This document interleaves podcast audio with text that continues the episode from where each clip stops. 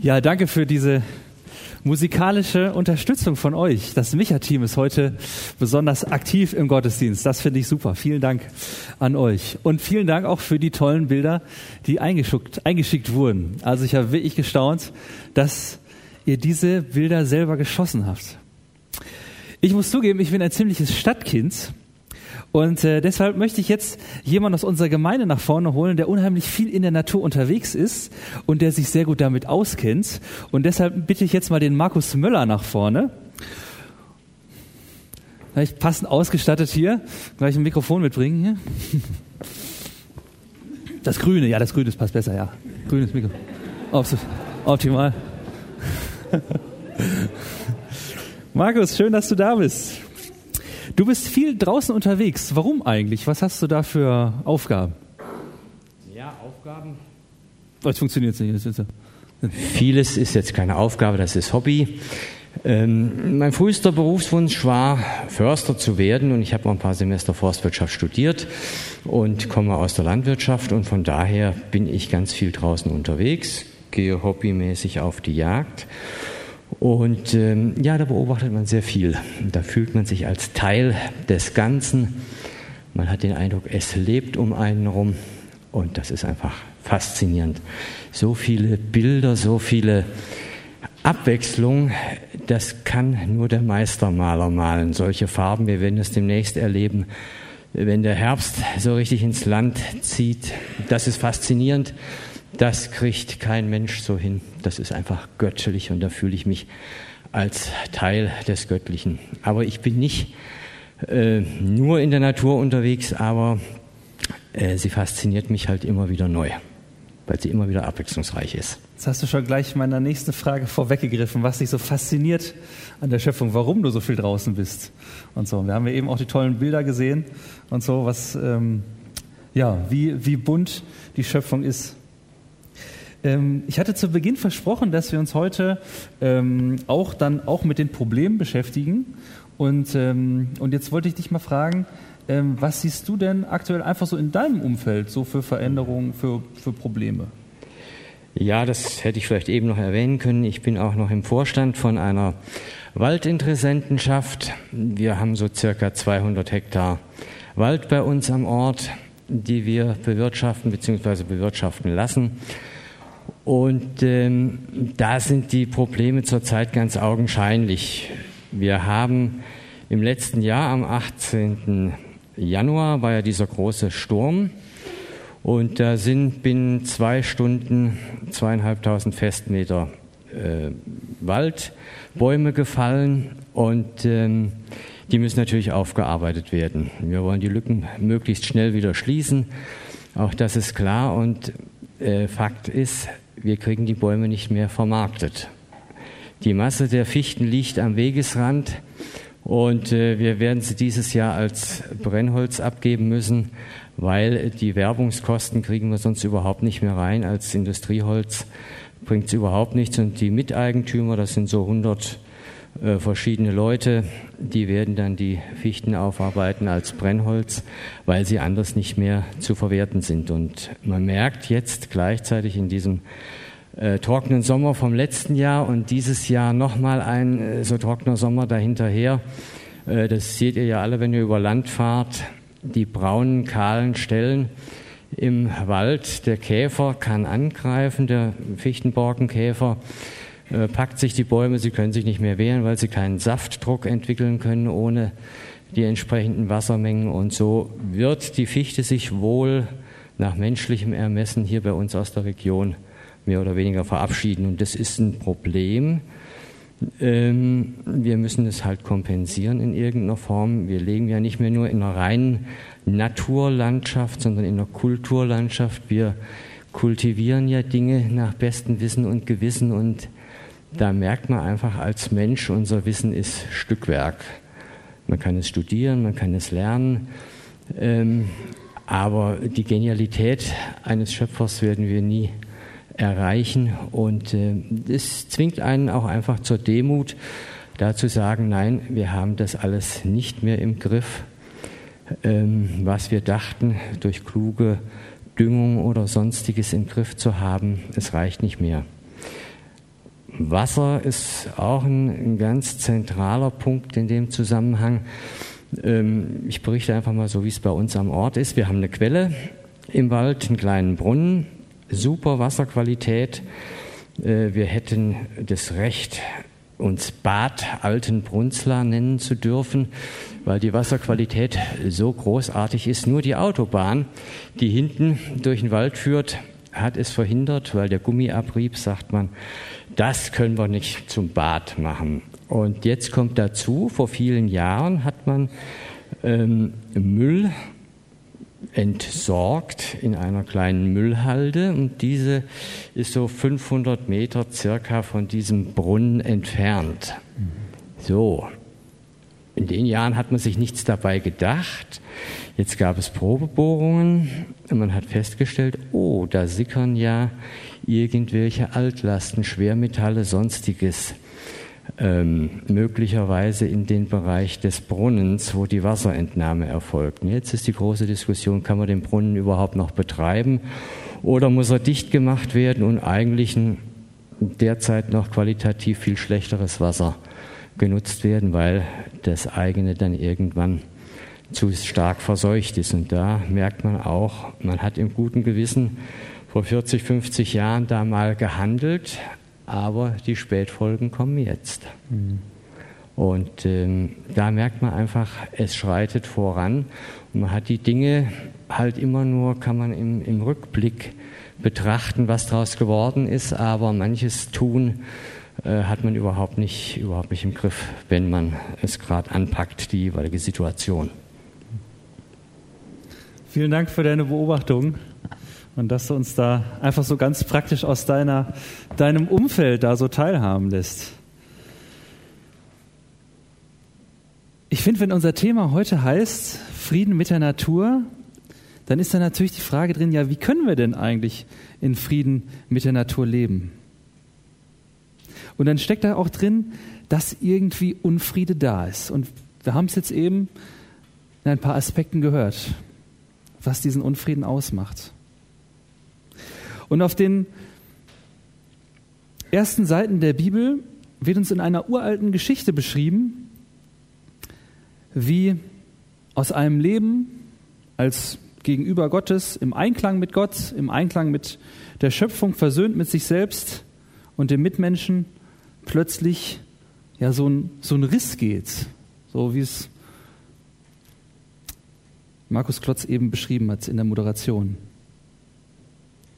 Es beginnt damit, dass die ersten Menschen Gott misstrauen. Ein einziger Baum im riesigen Garten Eden und Adam und Eva dürfen dort nicht dran, sonst dann alle. Und dann wird erzählt, wie eine Schlange also ihnen einflüstert, Gott weiß, an dem Tage, da ihr davon esst, werden eure Augen aufgetan und ihr werdet sein wie Gott und wissen, was gut und böse ist. 1. Mose 3 steht das. Also, sowas wie Gott behält euch etwas vor. Ihr könntet mehr haben, viel mehr, und ihr könntet auch sein wie Gott. Also hier spielt Gier eine Rolle und sie greifen zu. Und plötzlich ist die Beziehung zu Gott, zueinander und zu sich selbst zerstört, aber auch die Beziehung zur Schöpfung. Denn da heißt es dann nachher, dass Gott zu der Schlange sagt, ich will Feindschaft setzen zwischen dir und der Frau und ihren Nachkommen. Und zu Adam sagt er, verflucht sei der Acker um deinetwillen. Mit Mühsal sollst du dich von ihm nähren dein Leben lang, bis du wieder zur Erde werdest. Also eine uralte Beobachtung, die hier drin steckt. Es ist Unfrieden zwischen dem Menschen und der Schöpfung. Gier und sich selbst als Gott aufspielen zu wollen, haben Feindschaft in die Natur gebracht und haben den Menschen in eine Situation gebracht, wo er in Feindschaft mit der Natur lebt. Und beide Seiten leiden darunter.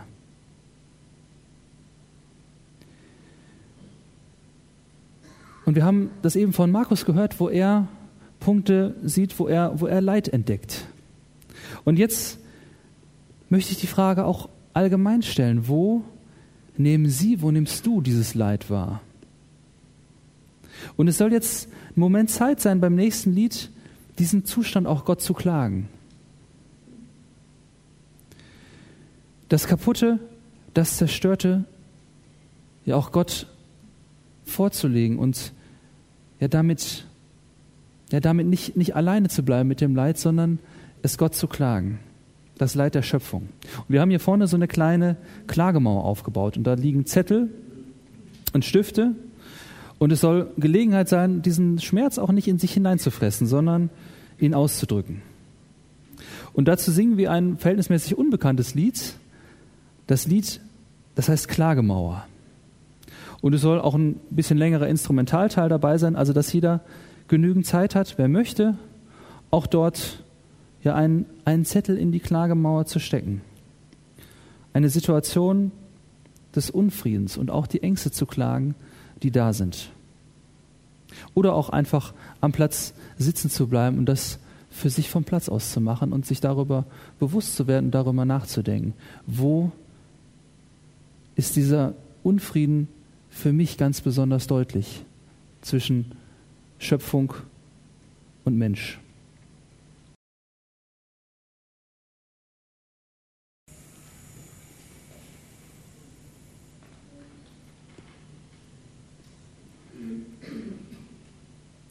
Finde es wichtig, sich diese Zeiten auch zu nehmen, um zu klagen. Weil die Sorgen und Klagen, die wir haben, die sind auch berechtigt. Vieles davon ist direkt selbst verschuldet, wie zum Beispiel der Haufen Müll, der plötzlich nahe, des, nahe dieser Quelle liegt. Und manches ist auch ja auch Tragik, Überschwemmungen, Katastrophen, die kein Mensch gewollt hat. Und bei vielem merkt der Mensch erst jetzt, dass er sie mit verursacht hat.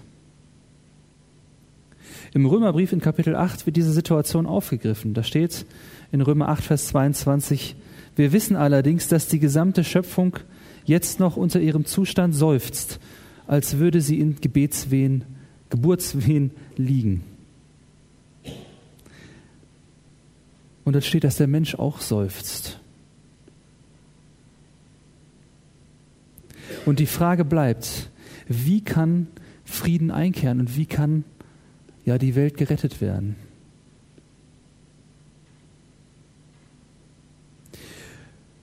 Und die Möglichkeit, die jetzt kursiert, dass wir sagen, ja, der Mensch hat eben durch, durch Gier und auch durch Selbstüberschätzung vieles in der Welt in die Krise geführt. Die Natur in die Krise geführt, also muss er sie auch wieder herausführen. Und ich finde es auch sehr gut, dass der Mensch auch anfängt, dass wir auch anfangen, da wach zu werden und anfangen umzusteuern.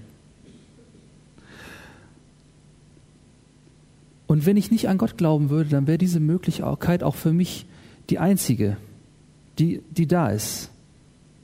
Der Mensch muss probieren, die Welt zu retten. Und ich, aber ich fürchte nur, dass wir da schon wieder ein Stück in der Selbstüberschätzung gelandet sind. Und ich sehe zwei Gefahren dabei. Zum einen eben Resignation und Verzweiflung, wenn die Veränderungen zum Beispiel des Klimas dann eben doch in den nächsten Jahren weitergehen. Trotz großer Anstrengungen, die man vielleicht vorhat zu tun weil einfach in der Vergangenheit zu viel schiefgegangen ist. Und dass dann die einen das Interesse verlieren und die anderen sich auch aus Angst und Sorge zurückziehen. Und die zweite Gefahr sehe ich dabei, dass man dann, wenn es, ja, wenn es nicht funktioniert, dann nach Schuldigen sucht. Ich suche sozusagen den größeren Sünder als mich und stelle mich über andere. Ich finde das interessant, dass der Begriff der Sünde wieder so auftaucht in den Medien. Ein Klimasünder sozusagen, auf den, auf den ich einen, einen Hass entwickle, weil, weil er plötzlich schuld ist am Scheitern der Rettung. Weil der, derjenige dann schuld ist, der es die Rettung gescheitert ist.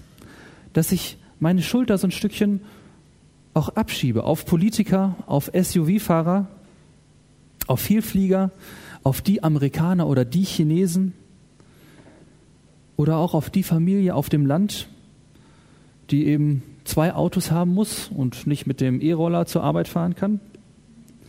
Oder den Kohlekumpel,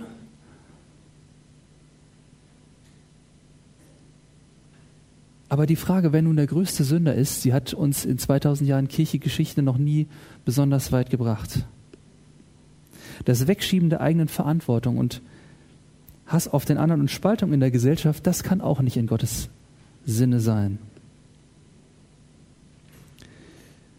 Der verstorbene ehemalige Bundeskanzler Helmut Kohl hat es schon richtig formuliert, als er damals über den Treibhauseffekt, als damals über den Treibhauseffekt schon diskutiert wurde.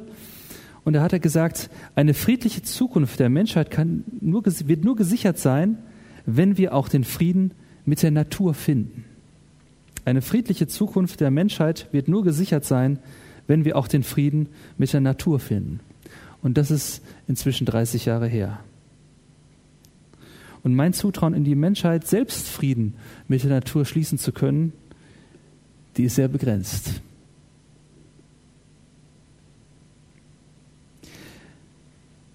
Aber eins macht mir Mut, nämlich den Text in dem in Römer 8. Da steht nämlich außer dem Menschen noch eine dritte Person, denn außer dem Menschen und der Natur noch eine dritte Person, die seufzt. Und das ist der Heilige Geist. Da steht in Römer 8, Vers 26, und auch der Geist Gottes tritt mit Flehen und Seufzen für uns ein. Er bringt das zum Ausdruck, was wir mit unseren Worten nicht sagen können. Also Gott lässt uns nicht allein in unserem Schlamassel.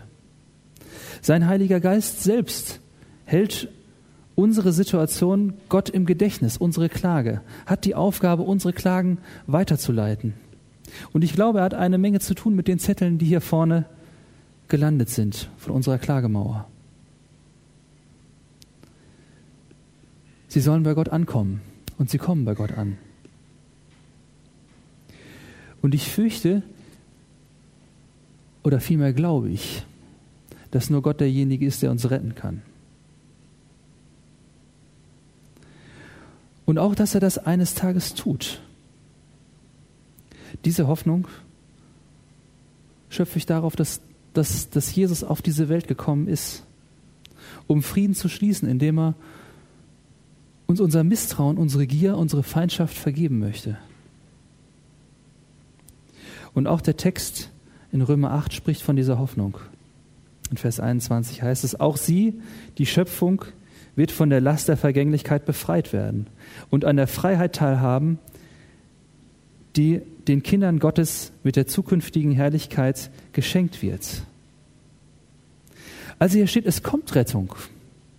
Und es kommt diese Freiheit, die aber nur Gott schenken kann. Und die steht schon fest, auch wenn sie noch nicht sichtbar ist. Gott ist in der Lage und ist auch willens, das durchzusetzen.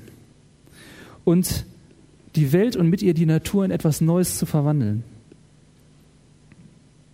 Und jeder, der Jesus um Vergebung bittet für seine Schuld, für ja, die Schuld gegenüber dem Nächsten, gegenüber der Natur, auch für seine Klimasünden aus der Vergangenheit. Dem wird die Schuld vergeben, an dieser und auch an der nächsten Generation. Und dafür ist Jesus gestorben, dass er uns diese Schuld abnimmt. Und dass wir Teil von etwas Neuem werden können. Und ich glaube, das ist eine Sache, die wir daraus lernen dürfen und lernen sollten, dass wir ihn um Vergebung bitten. Und heute anfangen, ja dann auch zu wissen, dass wir frei sind auch von dieser Schuld. Und dass wir ohne den Ballast dieser Schuld im Heute leben dürfen. Und das also ohne Resignation und ohne Selbstkasteiung. Du bist jetzt berufen, Gottes Kind zu sein. tue heute das, was ein Mensch tut, der mit Gott und seiner Schöpfung Frieden geschlossen hat. Liebe Gott von ganzem Herzen und deinen Nächsten wie dich selbst. Dazu bist du berufen. Und das ist das höchste Gebot, wie Jesus es formuliert. Und wenn du Jesus liebst von ganzem Herzen, wenn du Gott liebst von ganzem Herzen, dann kann dir auch seine Schöpfung nicht egal sein. Klar, wenn ich meine Oma lieb habe, dann werde ich nicht ihren Garten zertrampeln. Mag sein, dass ich öfter mal mit dem Fußball da ein bisschen was kaputt geschossen habe. Aber das möchte ich heute nicht mehr. Und genauso, wenn ich Gott lieb habe und meinen Mitmenschen, dann werde ich respektvoll auch mit der Schöpfung umgehen. Und dann werde ich aus Liebe auch meine Freiheit bereit sein einzuschränken. Weil ich weiß, dass ich so nach meiner Bestimmung als Kind Gottes leben kann und Gott ehre.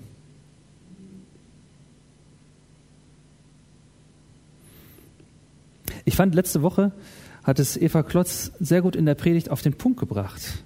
Wir tun nicht Gutes, um die Welt zu retten. Das schaffen wir nicht. Sondern weil Gott die Welt rettet, tun wir Gutes. Weil die Welt Gott so wichtig ist, dass er seinen Sohn Jesus dafür hergibt. Deswegen kann auch mir, kann auch uns die Welt nicht egal sein. Und seien es selbst kleine Dinge, mit denen wir auch unsere Liebe ausdrücken können.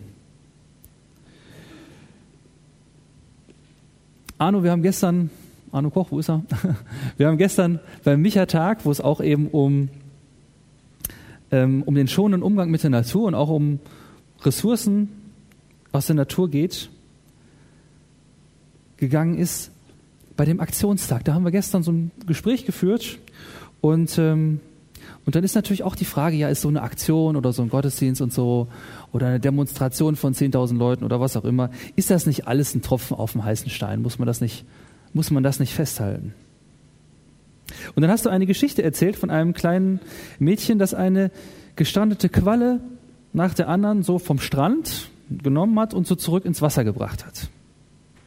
Und dann kommt ein Mann vorbei und sagt, ah, bist du blöd, das bringt doch überhaupt nichts. Ja, der ganze Strand liegt voll mit irgendwelchen Quallen, ja, ähm, irgendwelchen Viechern, du richtest damit doch überhaupt nichts aus.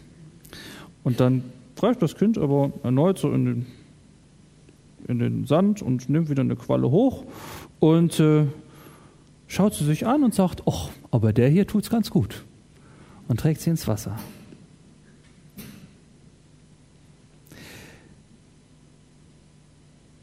Und ich möchte schließen mit dem, was ich am Anfang gesagt habe. Heute ist Sonntag, der Tag, wo wir die Auferstehung feiern, wo wir das Leben feiern. Das klare Zeichen dafür, die Auferstehung, dass das Vergängliche und Kaputte nicht das Letzte ist. Und dass wir nicht bei der Klage stehen bleiben müssen, sondern darüber hinausgehen dürfen. Und in der Schöpfungsgeschichte, da war die Rede von diesem siebten Tag. Von dem siebten Tag, an dem Gott ruhte. Und in den zehn Geboten wird dieser siebte Tag, der Sabbat, genannt als die Zeit, in der der Mensch ruhen darf. Da heißt es in den zehn Geboten, 2. Mose 20, da sollst du keine Arbeit tun, auch nicht dein Sohn, Tochter, Knecht, Magd und auch nicht, und das finde ich spannend, auch nicht das Vieh. Da wird also auch der Respekt vor der Schöpfung gefeiert. Und deshalb nutzt doch einfach mal heute diesen Sonntag und überhaupt auch Sonntag dazu, auch diesen Respekt zur Natur weiterzugeben. Seinen Kindern oder aber auch andersrum seinen Eltern oder auch seinen Mitmenschen. Und die Faszination der Natur gemeinsam zu entdecken. Und sich, und sich von der Liebe zu dem, der alles gemacht hat, verändern zu lassen. Und zu sagen, ich kenne den, der Himmel und Erde gemacht hat. Und vielleicht kennen es viele so aus der kirchlichen, kirchlichen Liturgie, der nicht preisgibt die Werke seiner Hände und der uns Hoffnung gibt, auch angesichts eines Scherbenhaufens, den wir angerichtet haben. Weil Gott derjenige ist, der Himmel und Erde gemacht hat und nicht preisgibt die Werke seiner Hände. Ich möchte beten.